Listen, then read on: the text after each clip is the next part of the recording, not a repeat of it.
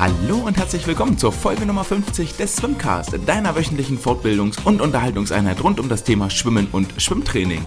Mein Name ist André und ich freue mich, dass ihr auch eine Woche nach Olympia wieder eingeschaltet habt und zuhört. Ja, wie bereits gesagt, die Woche nach Olympia ist jetzt vorbei und die meisten Stars haben sich eine kleine Auszeit genommen. Das heißt, ein bisschen Urlaub, ein bisschen Ruhe, ähm, und die Zeit der wilden Gedanken. So hat Adam Peaty zum Beispiel in seinen Twitter-Tweets äh, vorgeschlagen, dass es doch ein Duell der Champions geben sollte, um den ultimativen Champ zu küren.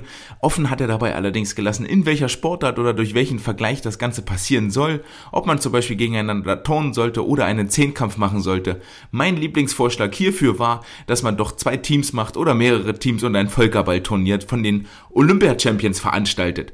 Das könnte wahnsinnig spannend werden und die Einschaltquoten in die Höhe treiben. Die waren ja, wie wir inzwischen gehört haben, bei den äh, US-amerikanischen Kollegen, was die Schwimmwettbewerbe angeht, um ungefähr 50 Prozent niedriger als noch bei den letzten Olympischen Spielen. Und mit diesem Völkerballturnier könnte man die Einschaltquoten vielleicht wieder deutlich nach oben bringen. Einen etwas anderen Trend erfahren äh, die Magdeburger Schwimmer, namentlich Florian Wellbrock, der jetzt noch ein paar Wochen Training ranhängt, um auch die Kurzbahnsaison noch mitzunehmen, um dort ein paar Erfolge zu feiern, um sich dort nochmal mit der Konkurrenz zu messen. Vielleicht auch, weil sein Trainer Bernd Bergern gesagt hat, okay, du bereitest dich vor, du taperst für Olympia, dann hast du zwei Wochen oder eine Woche Olympia und wenn du dann direkt in Urlaub fährst, hast du so in der Summe fast sechs Wochen nicht mehr richtig trainiert und dann fängst du mehr oder weniger wieder bei Null an. Eigentlich ein ganz spannendes Konzept, das ich so noch nicht überdacht hatte, aber das äh, für mich erstmal stimmig klingt und dass es sehr, sehr klug sein könnte, jetzt direkt nach Olympia nochmal einen Trainingsblock von drei, vier, fünf Wochen ranzuhängen, um den Körper nochmal in Form zu bringen und dann nochmal zwei Wochen, drei Wochen, vier Wochen, wie lange das auch immer sein wird. Bei Wellbrox waren das wohl zwei Wochen angedacht, nochmal zwei Wochen Urlaub zu machen. Möglicherweise möchte Florian aber auch das Preisgeld mitnehmen, was es bei den zukünftigen äh, Wettbewerben zu gewinnen gibt. Und zwar hat die FINA nämlich das Preisgeld für die Kurzbahn-WM verdoppelt. Und zwar vom 16. bis 21.12.2021 in Abu Dhabi treten die weltbesten Schwimmer und Schwimmerinnen gegeneinander an und statt der üblichen bisher ausgezahlten 1,4 Millionen US-Dollar Preisgeld gibt es nun für alle Teilnehmer insgesamt 2,8 Millionen US-Dollar, die dort verteilt werden zwischen den Teilnehmern und es gibt für jeden Weltrekord, der aufgestellt wird, nochmal zusätzlich 50.000 US-Dollar. Und man darf wohl davon ausgehen, dass dieses Geld wenigstens ausgezahlt wird, was bei der ISL ja gar nicht so richtig klar ist, ob die Sportler dort inzwischen bezahlt werden, ob die Fernsehteams bezahlt worden sind. Und es darf durchaus zu Recht spekuliert werden, ob diese Anhebung des Preisgeldes auch eine Folge der International Swimming League ist, die ja damit geworben hat, dass die Schwimmer von ihrem Einkommen oder von ihrem Sport leben sollen können. Damit ist der Terminplan auch ziemlich voll für die äh, deutschen Top-Athleten, denn wir haben ja ganz viele dabei, die bei der ISL starten. Die beginnt am 26.08., da kommen wir am Ende der Folge nochmal mehr drauf. Dann gibt es äh, den äh, Weltcup in Berlin vom 1. bis 3. Oktober. Dann findet die Kurzbahn-EM statt Anfang November. Dann sind die ISL Playoffs irgendwann in den äh, drei Wochen November angedacht, sind die vom 11. bis zum 28.11 äh, vom 11.11. .11. bis zum 28.11. und im Dezember dann vom 16. bis 21.12. gibt es die Kurzbahn WM. Das heißt, keiner dieser Termine steht sich erstmal grundsätzlich äh, im Wege, so dass äh, es für die Sportler möglich ist, wirklich alles mitzunehmen, was es hier gibt an Wettbewerben. Ob das wirklich sinnvoll ist und ob das wirklich alle tun werden, das werden wir dann erst sehen, wenn die äh, Startlisten und wirklich die Startblöcke gefüllt sind. Das große ISL-Finale soll dann Anfang Mitte Januar stattfinden, also nochmal äh, über die Weihnachtsfeiertage eigentlich keine, keine Zeit zur Erholung, keine freie Zeit. Der DSV seinerseits hat die Zeit der sportlichen ähm, Pause aktuell genutzt, um die weiteren Termine festzulegen. Das heißt, ähm, es ist jetzt die deutschen Jahrgangsmeisterschaften sind terminiert inklusive Ausschreibungen und Qualikriterien und zwar vom 26. bis 30. Oktober sollen sich die besten Nachwuchsathleten und Athletinnen in der Berliner Schwimm- und Sprunghalle äh, messen und ihren äh, deutschen Jahrgangsmeister küren für das Jahr 2021 und dann ist ja nur knapp ein halbes Jahr bis zu den DJM 2022. Die Qualikriterien sind im weitesten, weitestgehend unverändert. Es dürfen die besten 20 Sportler, Sportlerinnen je Strecke teilnehmen. Das betrifft die Jahrgänge bei den Mädchen 04 bis 08, bei den Jungs ein Jahr älter 03 bis 08. Über die 400 Meter Strecken sind es die Top 10, über die 800 und 1500 Meter die besten 30 im zusammengefassten Jahrgang 0708 beziehungsweise über die Jahrgänge 04 bis 06. Und bei den Männern sind es über die 800 und 1500 Meter ebenfalls die Top 30 Jahrgang 0708 und die der besten 40 Jahrgang 03 bis 06. Und so wie ich die Ausschreibung gelesen habe, geht es wirklich nach besten Liste. Also es dürfen wirklich nur die Sportler, Sportlerinnen melden, die in dieser besten Liste unter den Top 20, 30, 40, 10 zu finden sind. Ganz im Gegensatz dazu zu den deutschen Kurzbahnmeisterschaften, hier habe ich die Ausschreibung etwas anders gelesen. Auch die sind terminiert worden. Auch hier gibt es inzwischen, gibt es jetzt eine Ausschreibung. Und zwar vom 23. bis zum 26. September geht es in der Schwimmoper in Wuppertal um die deutschen Titel auf der Kurzbahn. Und hier äh, nach Melde, äh, nach Ausschreibung ist es so, dass die besten 20 gemeldeten Zeiten starten dürfen. Vermutlich möchte man hier leere Bahnen oder leere Events vermeiden. Also die Top 20, die gemeldet sind in der offenen Klasse, dürfen teilnehmen. Also grundsätzlich könnt ihr erstmal alle eure Namen in den Hut werfen und dann gucken, ob es für die 20 besten Meldungen reicht. Vor allen Dingen über die langen Strecken wie 400 Lagen, 200 Meter Delfin, haben wir jetzt auch bei Olympia gesehen, dürfte die Chance relativ groß sein, dass man dann dort auch starten darf. Zusätzlich gibt es äh, jeweils 10 Startplätze für die JDM-Jahrgänge 0304 männlich, 0405 weiblich und es gibt zusätzlich 10 Startplätze für die AOF-Jahrgänge, Jahrgang 0506 männlich und 0607 weiblich, sodass insgesamt pro Event maximal 40 Sportler und Sportlerinnen auf den Startblock steigen. Wie viel Geld ich darauf wetten würde, dass die äh, deutschen Jahrgangsmeisterschaften stattfinden, puh, schwierige Frage. Vom, viel Geld würde ich jedenfalls nicht drauf geben. Bei den deutschen Kurzbahnmeisterschaften in Wuppertal sehe ich das etwas anders. Die werden wohl stattfinden, aber die deutschen Jahrgangsmeisterschaften nochmal einen Monat später, Ende Oktober, jetzt wo die Schulen wieder öffnen, die viele ungeimpfte Kinder und Jugendliche wieder sich in äh, Klassenräumen tummeln, schlecht belüftet, lassen, lassen wohl doch eher äh, vermuten, dass die Inzidenzzahlen steigen werden und dass es sehr, sehr schwierig wird, ein großes Sportevent indoor auf die Beine zu stellen. Also allzu sehr würde ich mich da tatsächlich, glaube ich, im Moment nicht drauf verlassen. Es mag ein kleines Ziel sein, aber ich würde das nicht für meine Trainingsgruppe als alleiniges Ziel ausgeben. Dafür ist mir die Aussicht doch sehr zu vage. Im Weiteren rumort es immer noch hinter den Kulissen beim äh, DSV, auch wenn das Ganze aus der Öffentlichkeit so weit rausgehalten worden ist während der Olympischen Spiele. So gab es jetzt im Nachgang doch einen Artikel in der Süddeutschen Zeitung, in dem sich der aktuelle DSV-Präsident ähm, Marco Troll darüber beklagt, dass es eine mangelnde Kommunikation innerhalb des DSVs gibt, dass es ja eigentlich nicht sein kann, dass vorher nur über offene Briefe miteinander kommuniziert wird. Also er dreht so ein bisschen die Opfer-Täter-Rolle hier um von dem, was man glauben darf. Also derjenige, der nicht kommuniziert, beschwert sich jetzt, dass nicht mit ihm geredet wird puh, schwieriges Feld und wir dürfen gespannt sein, wie sich das noch weiterentwickelt. Der Kampf ist auf jeden Fall nicht durchgestanden und auch die eher positiven Ergebnisse von Olympia haben dort nicht für eine wesentliche Glättung der Wogen gesorgt. Und in diesem Umfeld, in diesem doch etwas äh, chaotischen Umfeld sucht der DSV und suchen die einzelnen Landesschwimmverbände neue Trainer. So sucht der Hessische Schwimmverband einen neuen Landestrainer und der Olympiastützpunkt in Hamburg sucht einen neuen OSP-Trainer. Und wer sich dort mal die Ausschreibung angeguckt hat auf der Homepage des DSV, der wird ein bisschen mit der Stirn runzeln und die Augenbrauen nach oben ziehen, denn das Anforderungsprofil an den OSP-Trainer in Hamburg, die sind doch gewaltig. Soll der doch den ganzen Norden quasi abdecken in Zusammenarbeit mit dem äh, Olymp mit dem Stützpunkt in Hannover, sind Zusammenarbeit mit den Landesverbänden Niedersachsen, Schleswig-Holstein, Mecklenburg-Vorpommern, ähm, Bremen und Hamburg und zusätzlich soll er noch die Athleten betreuen auf Wettkämpfen, auf äh, im täglichen Training, auf äh, Training in Trainingslagern. Und dazu kommt auch noch, dass er Zusammenarbeit mit der Eliteschule des Sports, dass er sportliche Konzepte entwerfen soll, dass er Fortbildungen leiten soll, dass er äh, sein Wissen weitergeben soll. Also ein ganzes äh, Potpourri an Aufgaben, die dort auf den neuen Chef im OSP in Hamburg warten. Vermutlich eigentlich auch eher so meiner Meinung nach zwei Stellen, die dort ausgeschrieben sind, statt einer. Das ist aber nur das Aufgabenprofil, das der neue Chef dort erfüllen soll.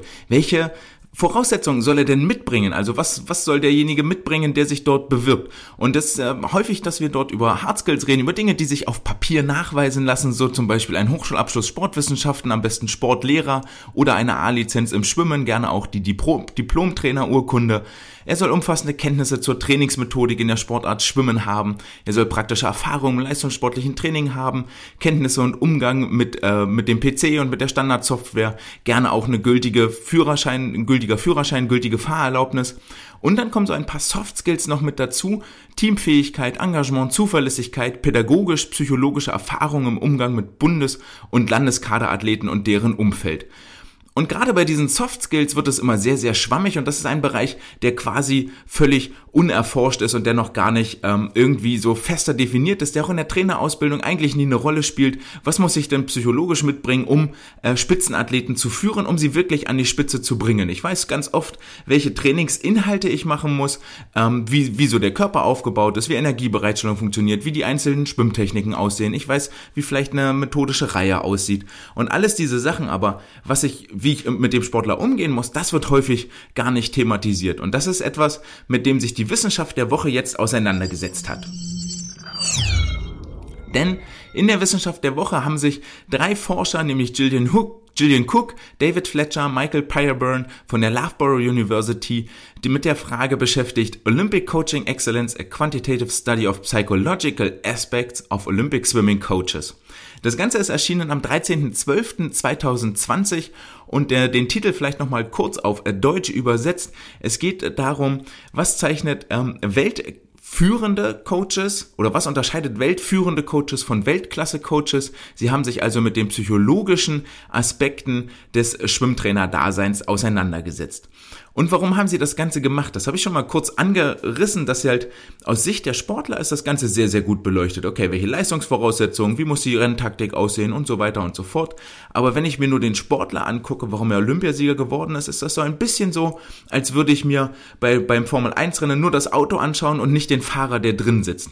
Denn das Auto kann ja noch so gut sein, wenn der Fahrer doof ist und mit dem Auto nicht umgehen kann und dafür nicht das richtige Gefühl hat, dann wird das Auto auch nicht als erstes ins Ziel kommen. Wenn ich die Kurven nicht richtig fahren kann und so, dann habe ich halt keine Chance. Die Mechaniker, die mir das Auto dann zusammenbauen, das sind äh, in diesem Bild sowas wie die Physiotherapeuten, die Psychologen und das ganze Team, was drumrum ist. Athletiktrainer, Trainingswissenschaftler und so weiter und so fort. Aber der Trainer, das ist letztendlich der, der am Steuer sitzt, alle miteinander koordiniert und sagt, hier so und so, schraub mal dort, mach mal dies, mach mal jenes an dem Wagen, dann wird der noch schneller, dann wird der noch besser.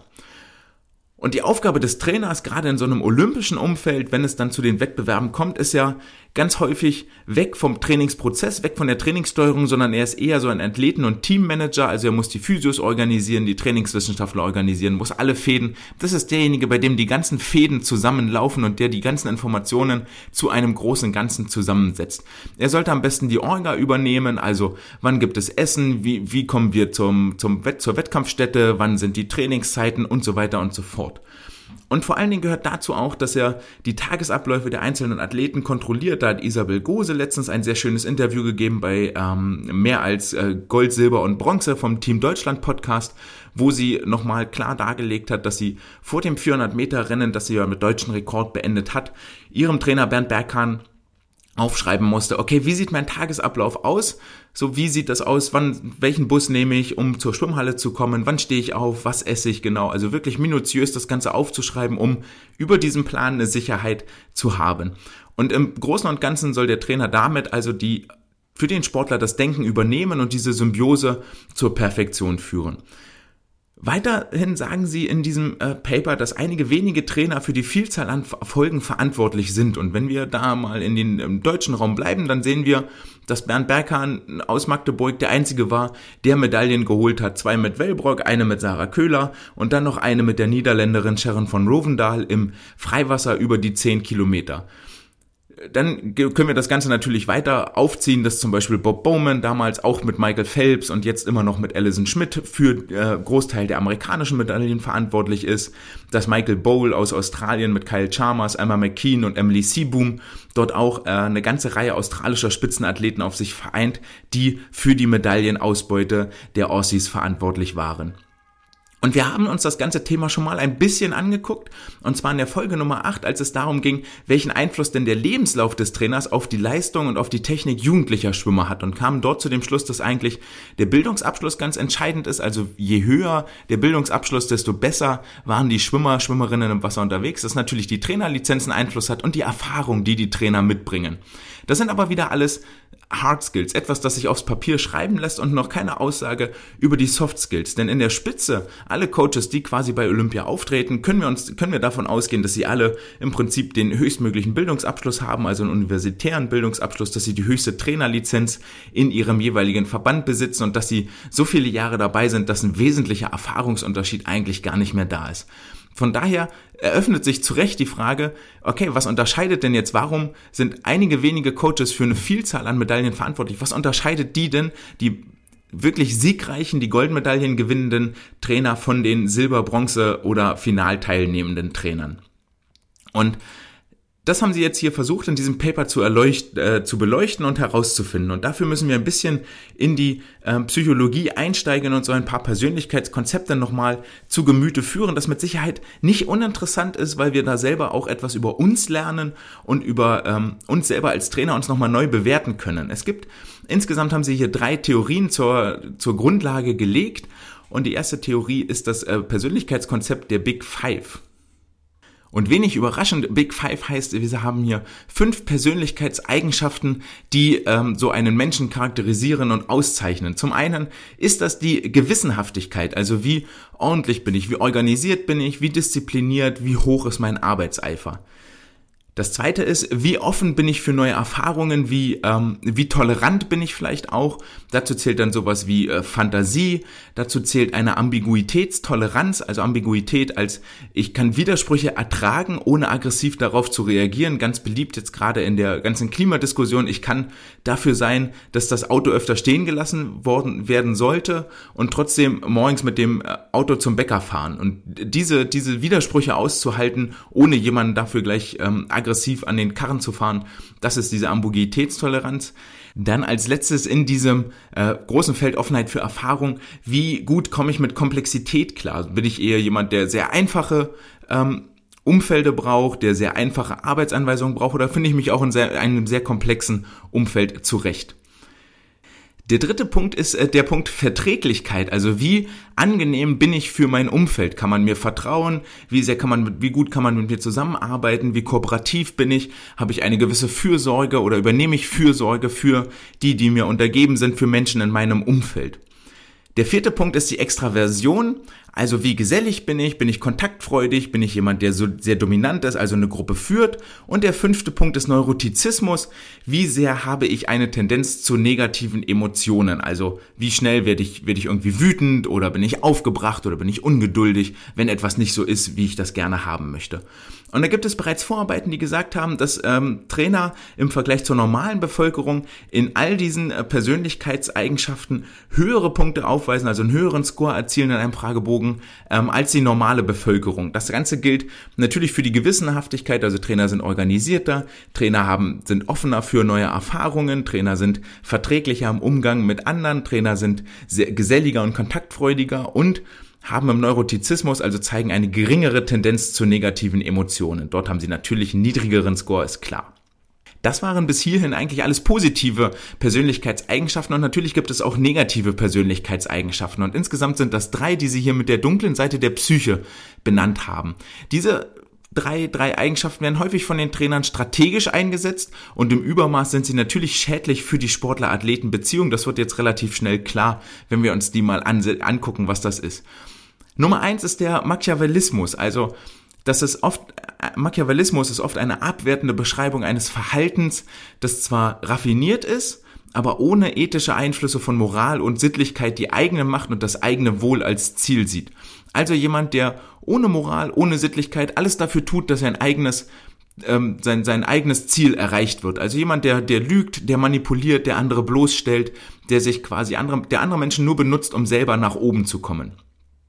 Der zweite Punkt ist die Psychopathie, also dass ich eine geringe Empathie habe und ein fehlendes Schuldgefühl, dass ich mich also nicht in andere reinversetzen kann und dass mir überhaupt nicht klar ist, wenn ich irgendwie was falsch mache oder was, ja, wo ich mich möglicherweise entschuldigen müsste für.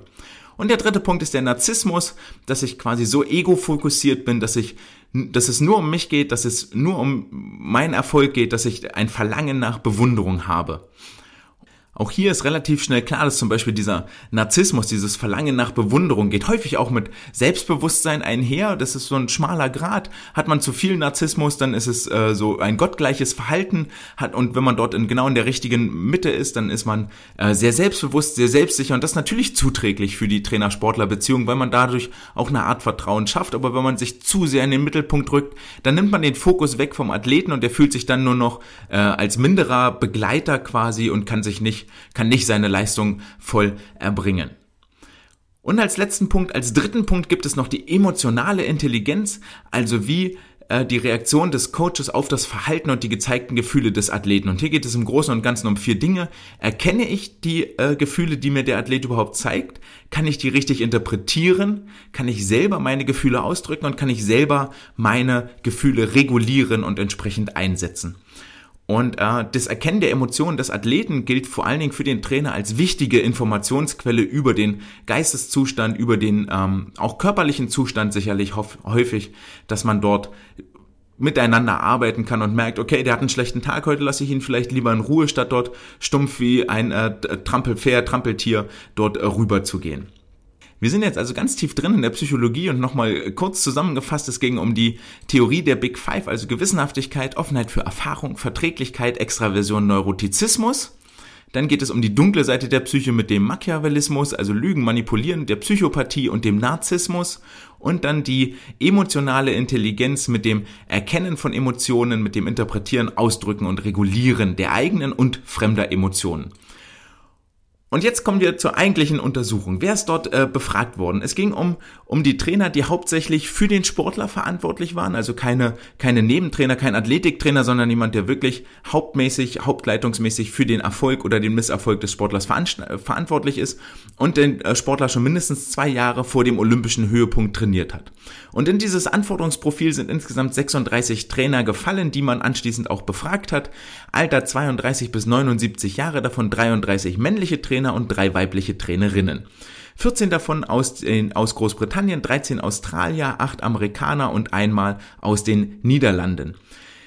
Diese haben jeweils äh, ein bis fünf Olympische Spiele schon erlebt, sechs bis 53 Jahre Erfahrung und haben insgesamt 169 Schwimmer betreut, die 352 Medaillen gewonnen haben. Und von diesen 169 Schwimmern gab es 90, die mindestens eine Goldmedaille gewonnen haben. Insgesamt 155 Goldmedaillen, die diese 36 Trainer auf sich vereinen konnten. Und jetzt hat man das Ganze in zwei Gruppen eingeteilt. Die eine nannte sich Weltführend, also welche, die äh, mit ihren Sportlern Olympiagold gewonnen haben und 15, die Weltklasse sind, die also kein Olympiagold gewonnen haben. Und jetzt ging das Ganze los, also ist da ein, einer von den Forschern ist äh, losgeflogen durch die Welt, durch insgesamt 13 äh, Städte und hat die Fragebögen in Persona ausfüllen lassen. Sehr, sehr schönes äh, Setting eigentlich dort für diese Fragebögen einmal nach Amerika, nach Australien und überall hin zu fliegen. Und jetzt habe ich euch lange genug mit der Theorie gelangweilt. Lasst uns zu den Ergebnissen kommen. Wir beginnen mit den Big Five. Und zwar gab es hier einen Fragebogen, wo auf einer Skala von 1 bis 5 angekreuzt werden sollte. 1 stimmt gar nicht und 5 stimmt vollkommen. Sind dann jetzt hier so Beispielfragen, die da ausgefüllt werden müssen. Also bei Gewissenhaftigkeit, wo es um Ordnung, Disziplin geht, kann man sich wohl überlegen, äh, dass dann sowas dort steht wie zum Beispiel, ich mache mir einen Tagesplan oder ich äh, denke langfristig, ich führe einen Kalender und solche Sachen. Und hier wurde ähm, gezeigt, dass quasi in der Zusammenfassung der Big Five beide Gruppen Weltführend und Weltklasse sich signifikant unterscheiden. Und am äh, größten ist der Unterschied in dem Thema Verträglichkeit, wo die Weltführenden, also die Goldmedaillengewinner, einen Durchschnittsscore von 4,1 erreicht haben und die Weltklasse äh, Trainer nur einen Score von 3,8. Also Verträglichkeit heißt dann, dass diese Trainer leichter mit anderen Trainern zusammenarbeiten, ähm, leichter mit ihrem Athleten zusammenarbeiten, dort ähm, wesentlich angenehmerer Umgang herrscht, auch mit den Trainingswissenschaftlern. Also diese ganze Athleten-Trainer-Beziehung oder Athlet-Trainer, äh, Haupttrainer und Teambeziehung ist dort viel besser ausgeprägt, weil der Haupttrainer an sich, der, der alle Fäden zusammenhält, wirklich ähm, viel, viel umgänglicher und verträglicher ist in Gesellschaft. Das führt zu weniger Streit, der Athlet hat weniger Zweifel, also grübelt weniger, ob die Entscheidungen, die der Coach wirklich trifft, besser sind für ihn und damit bleiben mehr Ressourcen fürs Training und für die Leistungsentwicklung übrig. Auffallend auch, dass die Trainer, die schon eine Goldmedaille gewonnen haben im Bereich Neurotizismus, also beim Hang zu negativen Emotionen, auch deutlich äh, geringeren Score erreichen als die Weltklasse-Trainer, dort 2,0 zu 2,2.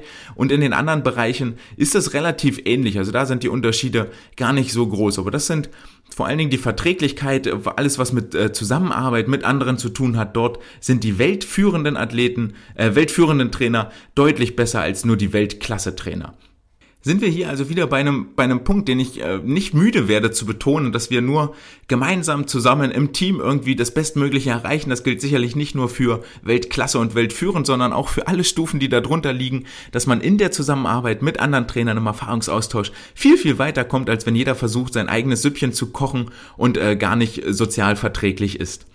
Dieses Ergebnis unterstreicht auch die zweite, ähm, ja, der zweite Fragebogen, wo es um die dunkle Seite der Psyche geht, also um den Machiavellismus, Psychopathie und Narzissmus.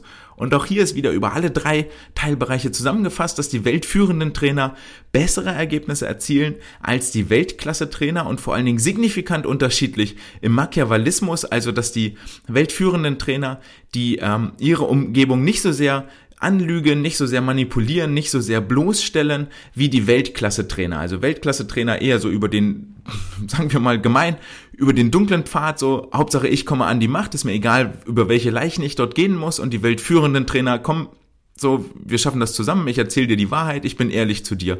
Denn dieser Machiavellismus ist etwas, das Beziehungen, solange der funktioniert, ist das alles gut. So, dann merken das die anderen vielleicht auch nicht und dann komme ich oben an und habe jemanden benutzt und so und alles ist fein. Aber in dem Moment, wo der Partner rausfindet, dass er manipuliert wird, dass er ausgenutzt wird, dass mit ihm schlecht umgegangen wird, ist dieses Verhältnis extrem gestört und kann quasi nicht mehr, nicht mehr so richtig fortgesetzt werden oder nicht mehr auf dem gleichen Level fortgesetzt werden. Und dann ist diese Quelle an Wissen oder an Zusammenarbeit ist dann halt gestorben. Und naja, die Quellen sind wohl in der Summe irgendwie endlich.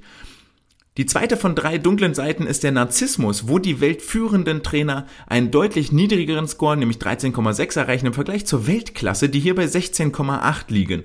Und Narzissmus, wir erinnern uns, ist zwar notwendig für den Erfolg, für Selbstvertrauen, Selbstbewusstsein, aber wenn der zu sehr nach oben ausschlägt, also dass man sich als Trainer gottgleich fühlt und einem niemand das Wasser reichen kann und es geht nur um mich, mich, mich, mich, mich, dann ist das sehr, sehr schwierig für die Zusammenarbeit mit dem Athleten, denn der eigene Erfolg darf nie über dem des Athleten stehen.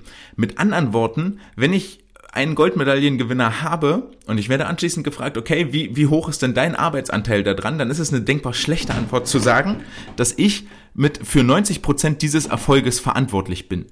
Sondern es ist vielleicht 50-50 oder eher auf der Seite des Sportlers, weil er muss es ja am Ende des Tages auch umsetzen. Um es vielleicht noch deutlicher zu sagen, und auch da werde ich nicht müde, das zu betonen, der Trainer ist immer dem Sportler untergeordnet. Es geht nicht um dich als Trainer in dieser Zusammenarbeit, sondern es geht darum, den Sportler scheinen zu lassen, den Sportler an die Spitze zu führen, den Sportler ins Rampenlicht zu bringen. Und ich bin nur als Trainer der Mann im Hintergrund, der alles in der Hand hält und sollte am besten, im besten Falle vielleicht gar nicht nach diesem Rampenlicht streben, also mein Ego ganz weit hinten anstellen. Auf der anderen Seite wiederum in der Trainer-Athleten-Beziehung ist dieser Narzissmus halt relativ wichtig, gerade auf Seiten des Trainers, weil der zu Selbstbewusstsein führt und etwas sein kann, woran sich der Athlet, der Sportler auch orientieren kann, vor allen Dingen in so einem ähm, Kontext, in einem Umfeld, wo man nicht so oft ist, wie zum Beispiel bei Olympischen Spielen, kann dieses Selbstbewusstsein des Trainers Halt geben für den Sportler, dass er Vertrauen hat, dass er weiß, okay, ich kann mich drauf verlassen und mein Coach weiß schon, was er tut. Von daher ist dieser Narzissmus in der eigenen Beziehung ähm, ganz gut, aber sobald es nach außen geht, geht es darum, den Sportler scheinen zu lassen und da bin ich nur der Nebendarsteller und der, der Dienstleister, der dafür sorgt, dass alles seinen Gang geht. Und der letzte Punkt, den wir haben, ist die emotionale Intelligenz. Also wie gut kann ich Emotionen wahrnehmen, wie gut kann ich meine Emotionen managen, wie gut kann ich mit fremden Emotionen umgehen und wie gut kann ich sie nutzen. Und auch hier wieder in der Zusammenfassung sind weltführende Trainer deutlich besser als Weltklasse-Trainer mit emotionaler Intelligenz umzugehen, vor allen Dingen in der Wahrnehmung von Emotionen. Also die haben ein sehr feines Gespür dafür, wie es den Sportlern gerade geht und äh, wie sie die anpacken müssen. Das ist etwas, was man auch ganz oft in Interviews hört, dass man dort an ganz Feinheiten erkennen, ah, heute früh, ja, es geht nicht so gut, okay, muss ich ein bisschen mehr betätscheln oder so. Und er ist auch deutlich besser darin, die weltführenden Trainer ihre, ihre eigenen Emotionen zu managen und die im Zaum zu halten und nicht nach außen dringen zu lassen im Vergleich zu den Weltklasse-Trainern. Ich glaube auch, das ist relativ einleuchtend, warum man in dem eigenen Emotionsmanagement, weil wenn ich selber wütend bin oder was Trauriges erlebt habe oder irgendwie, ich habe ja auch Privatleben als Trainer, ähm, dass ich das nicht am Sportler auslasse, dass ich das nicht in der Trainingsgruppe auslasse, dass ich das nicht nach außen lasse, sondern dort auch wieder. Es geht um den Sportler, es geht um die äh, Trainingsgruppe an sich, dass ich die in den Vordergrund stelle und mich selber nach hinten stelle. Zusammengefasst bedeutet das, dass wenn ich Olympiagold gewinnen möchte mit meinem Schützling als Trainer, sehr, sehr gut in der Zusammenarbeit mit anderen sein sollte, also sehr verträglich im Umgang, sehr kooperativ, dass ich ähm, andere nicht manipulieren sollte, dass ich mich selber nicht so sehr ins Rampenlicht rücken sollte und dass ich lernen sollte, die Emotionen anderer zu erkennen und mit meinen eigenen Emotionen umzugehen. Dann habe ich sehr, sehr gute Chancen, irgendwann mal bei Olympia, wenn ich die entsprechende Ausbildung und Erfahrung habe, mal eine Goldmedaille zu gewinnen. Was bedeutet das jetzt äh, exakt genau für den Praxisbezug? Dass, die, dass das Training der emotionalen Intelligenz auf jeden Fall Bestandteil der Trainerausbildung sein sollte, dass ich lernen sollte, mit meinen eigenen Emotionen umzugehen, meine eigenen Emotionen auch zu erkennen und vielleicht auch mit den, mit den Gefühlen und mit den Stimmungen anderer umzugehen. Dass das etwas ist, was in die Trainerausbildung einfließen sollte. Und vor allen Dingen sollte ich auch in der Trainerausbildung die Trainer auf ihre Schwächen aufmerksam machen. Zum Beispiel dem Narzissmus etwas entgegenwirken und sagen, ey, pass auf, dass du dich hier nicht in den Vordergrund stellst, du solltest nicht, nicht, der, der, der Sportler ist der, um den es geht. Damit sie gegen diese Schwächen gegensteuern können. Man muss ja da vielleicht nicht ein komplettes Psychogramm machen, aber wenn ich weiß, okay, ich habe Probleme in der Zusammenarbeit mit anderen oder ähm, ich fühle mich in Gesellschaft vielleicht einfach nicht so wohl, ich bin eher so der Eigenbrötler und mache mein eigenes Ding, dann sollte ich diese Eigenschaft auf ein Level heben und irgendwie daran arbeiten, dass ich mich in Gesellschaft etwas wohler fühle, damit dieser Austausch zwischen den Trainern auch stattfinden kann, weil der ist essentiell, der ist wichtig, so den brauche ich, um eben äh, mein Wissen zu erweitern und um, um hier Dinge zusammenzutragen. Und das ist etwas, was in der Trainerausbildung, so wie ich sie bisher in zur A-Lizenz erlebt habe, äh, nie vorkommt, nie abgefragt wird, nie trainiert wird, aber der offensichtlich ein wesentlicher Bestandteil eines erfolgreichen Trainers ist. Und da sollten wir hingehen und ähm, wirklich im Ausbildungsbetrieb oder auch in Fortbildungsbetrieben ansetzen, wirklich über die Psychologie äh, die Trainer auch dort und auf der Ebene zu schulen. Damit bleiben noch äh, zwei Themen offen für die heutige Folge. Zum einen müssen wir noch mal kurz über die International Swimming League reden, denn dort sind es nur noch zwei Wochen bis zum Saisonstart. Am 26. und 27.8. findet das erste Match statt und am äh, Samstag, Sonntag drauf, 28. 29.8. findet dann direkt das zweite Match statt. So geht es weiter in den nächsten fünf Wochen bis insgesamt Ende September. Am äh, 26.9. das zehnte Match ist parallel zur deutschen Kurzbahnmeisterschaft und dann nochmal am 29. und 30.09. die schlechtesten vier Mannschaften, die zwei Teilnehmer für die Playoffs ausschwimmen werden. Ähm, Genau, die Playoffs finden dann in drei Wochen im November statt. Das äh, Termin hatte ich auch schon gesagt, wird wohl vom 11. bis 28.11. vom 11.11. bis 28.11. sein, die Top 8 der Vorrunde. Und die besten vier Teams aus diesen Playoffs werden sich dann im großen Finale irgendwann Anfang Januar treffen. Wer noch dabei sein möchte, kann gerne Tickets kaufen. Auf der Homepage gibt's dort den Link, kosten 10 bis 40 Euro für einzelne Matches, was ich eigentlich einen ganz fairen Preis finde. Das ist natürlich aufsummiert über die 10 Matches, aber will schon alle 10 sehen. Wenn ihr zufällig in Italien, in Neapel, dort in der Nähe seid, dann investiert mal die 10 Euro und guckt euch den Spaß an. Geht das ja in zwei Stunden schon wieder vorbei und ähm, vermutlich gelten die 10 Euro auch für zwei Tage, also habt ihr zwei Tage Unterhaltung und müsst nicht mit der buckligen Verwandtschaft irgendwie reden. Viele der Stars werden vermutlich jetzt in den Vorkämpfen nicht von Anfang an dabei sein. Adam Peaty hat ja bereits gesagt, dass er eine Pause macht. Ich denke auch ganz viele Australier oder alle Australier werden nicht dabei sein in der Vorrunde, hoffen, dass ihre Teams ins Halbfinale sowieso vorrücken, ohne dass die besten Kräfte mit dabei sind. Die Australier befinden sich ja im Moment aus der Rückreise von Japan für mindestens äh, zwölf Tage in Quarantäne in Australien. Eigentlich auch ein merkwürdiges Konzept, dass sie in Japan ja jeden Tag getestet werden und trotzdem bei Einreise dort zwölf Tage zwang, zwangsweise in Quarantäne müssen. Aber das bietet vielleicht einigen deutschen Sportlerinnen und Sportlern die Chance zu glänzen, zu scheinen und sich für weitere Aufgaben zu empfehlen, auch in den Halbfinals. Insgesamt sehen wir neun Sportler am Start, also acht auf jeden Fall. Und beim neunten ist es nicht ganz klar. Bei den für die Kali Condors, für die Titelverteidiger sind Katrin Demler, Leonie Kuhlmann und Marie Pietruschka die drei Damen des DSV am Start. Für den DC Trident sehen wir Annika Brun, für die Toronto Titans zwei Männer, Marius Kusch und Fabian Schwingenschlögel Für die New York Breakers Philipp Heinz und Marco Koch und für London Raw wird Christian Diener ins Wasser bringen. Und Heinz und Koch haben auch schon beide gesagt, dass sie für die Breakers diese Saison auf jeden Fall noch zur Verfügung stehen. Marco Koch peilt auch noch die WM im nächsten Jahr an, also alles gut. Und äh, wir, wir erinnern uns nochmal an letztes Jahr ISL, als es darum ging, ob Marco wohl die 2-Minuten-Marke über die 200 Meter Brust unterbieten wird oder nicht. Vielleicht hat er auch dieses Jahr die Chance, das nochmal äh, zu, anzugreifen und äh, zu erreichen. Für Team Iron aus dem äh, aus den ungarischen Budapest ist immer noch Le äh, Lukas Mertens, Lukas Mertens als Teilnehmer gelistet, wobei es hier wohl Verwirrungen gab und äh, nach eigener Aussage wird er nicht bei der ISL am Start sein und er kann sich selber nicht erklären, wie sein Name dort in den Hut gewandert ist. Also gehen wir mal davon aus, dass Team Iron dieses Jahr ohne deutsche Starter auskommen wird. Ab dem 26.08. geht es also in Neapel bei der International Swimming League in der dritten Saison um schnelle Zeiten, um gute Platzierungen und sicherlich auch darum, den ein oder anderen Euro, US-Dollar dazu zu verdienen. Schaltet gerne ein auf der ISL-Plattform online im Stream. Ähm, ja, pusht den Schwimmsport ein bisschen, treibt die Einschaltquoten nach oben, nur so kann es weiter existieren. Und damit kommen wir zum letzten Punkt des äh, heutigen Tages, nämlich der Aufgabe der Woche. Viele von euch haben ja jetzt nach den Sommerferien oder am Ende der Sommerferien mit dem äh, Training wieder angefangen. Und äh, natürlich sollt ihr da nicht äh, völlig ohne Handreichung gehen, sondern das Training vielleicht etwas aufpeppen mit einer kleinen kreativen Aufgabe. Diese Woche das Kettenschwimmen.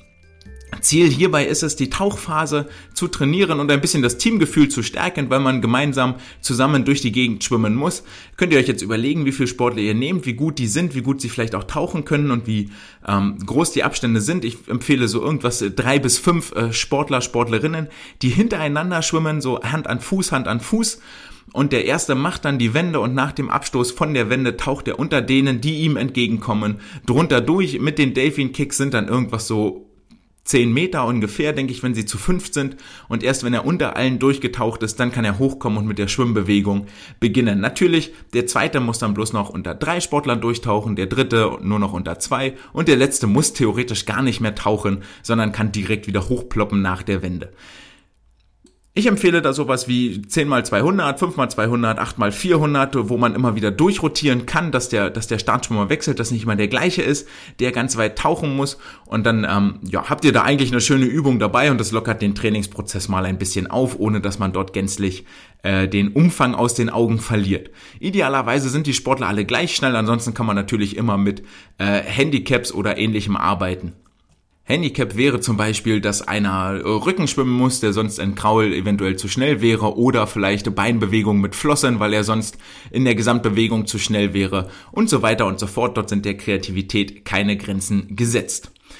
Damit sind wir auch am Ende der heutigen Folge. Das war mal wieder etwas kürzer, aber sicherlich äh, ganz nett für euch.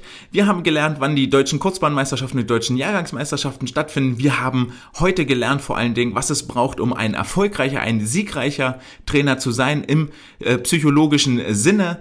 Wir haben ein bisschen Lust geweckt auf die ISL. Da werden wir nächste Woche noch etwas mehr darauf zukommen. Und äh, eine kleine Übung für das Tauchen, für die Delfin Kicks unter Wasser, die ihr in euren Trainingsalltag mitnehmen könnt. Ich freue mich, dass ihr wieder dabei wart. Das war's für heute. Wenn es euch richtig gut gefallen hat, lasst gerne ein Abo oder einen Kommentar da. Und wenn ihr regelmäßig einschaut und noch viel mehr davon hören möchtet, dann könnt ihr gerne etwas in den virtuellen Hut werfen. paypal.me slash swimcast. Gerne genommen, äh, freue ich mich immer drüber. Und äh, wenn ihr nächste Woche wieder dabei seid, ist es generell sowieso überhaupt das größte Lob, das ihr aussprechen könnt. Das war's für heute. Ich wünsche euch ein schönes Wochenende. Ciao!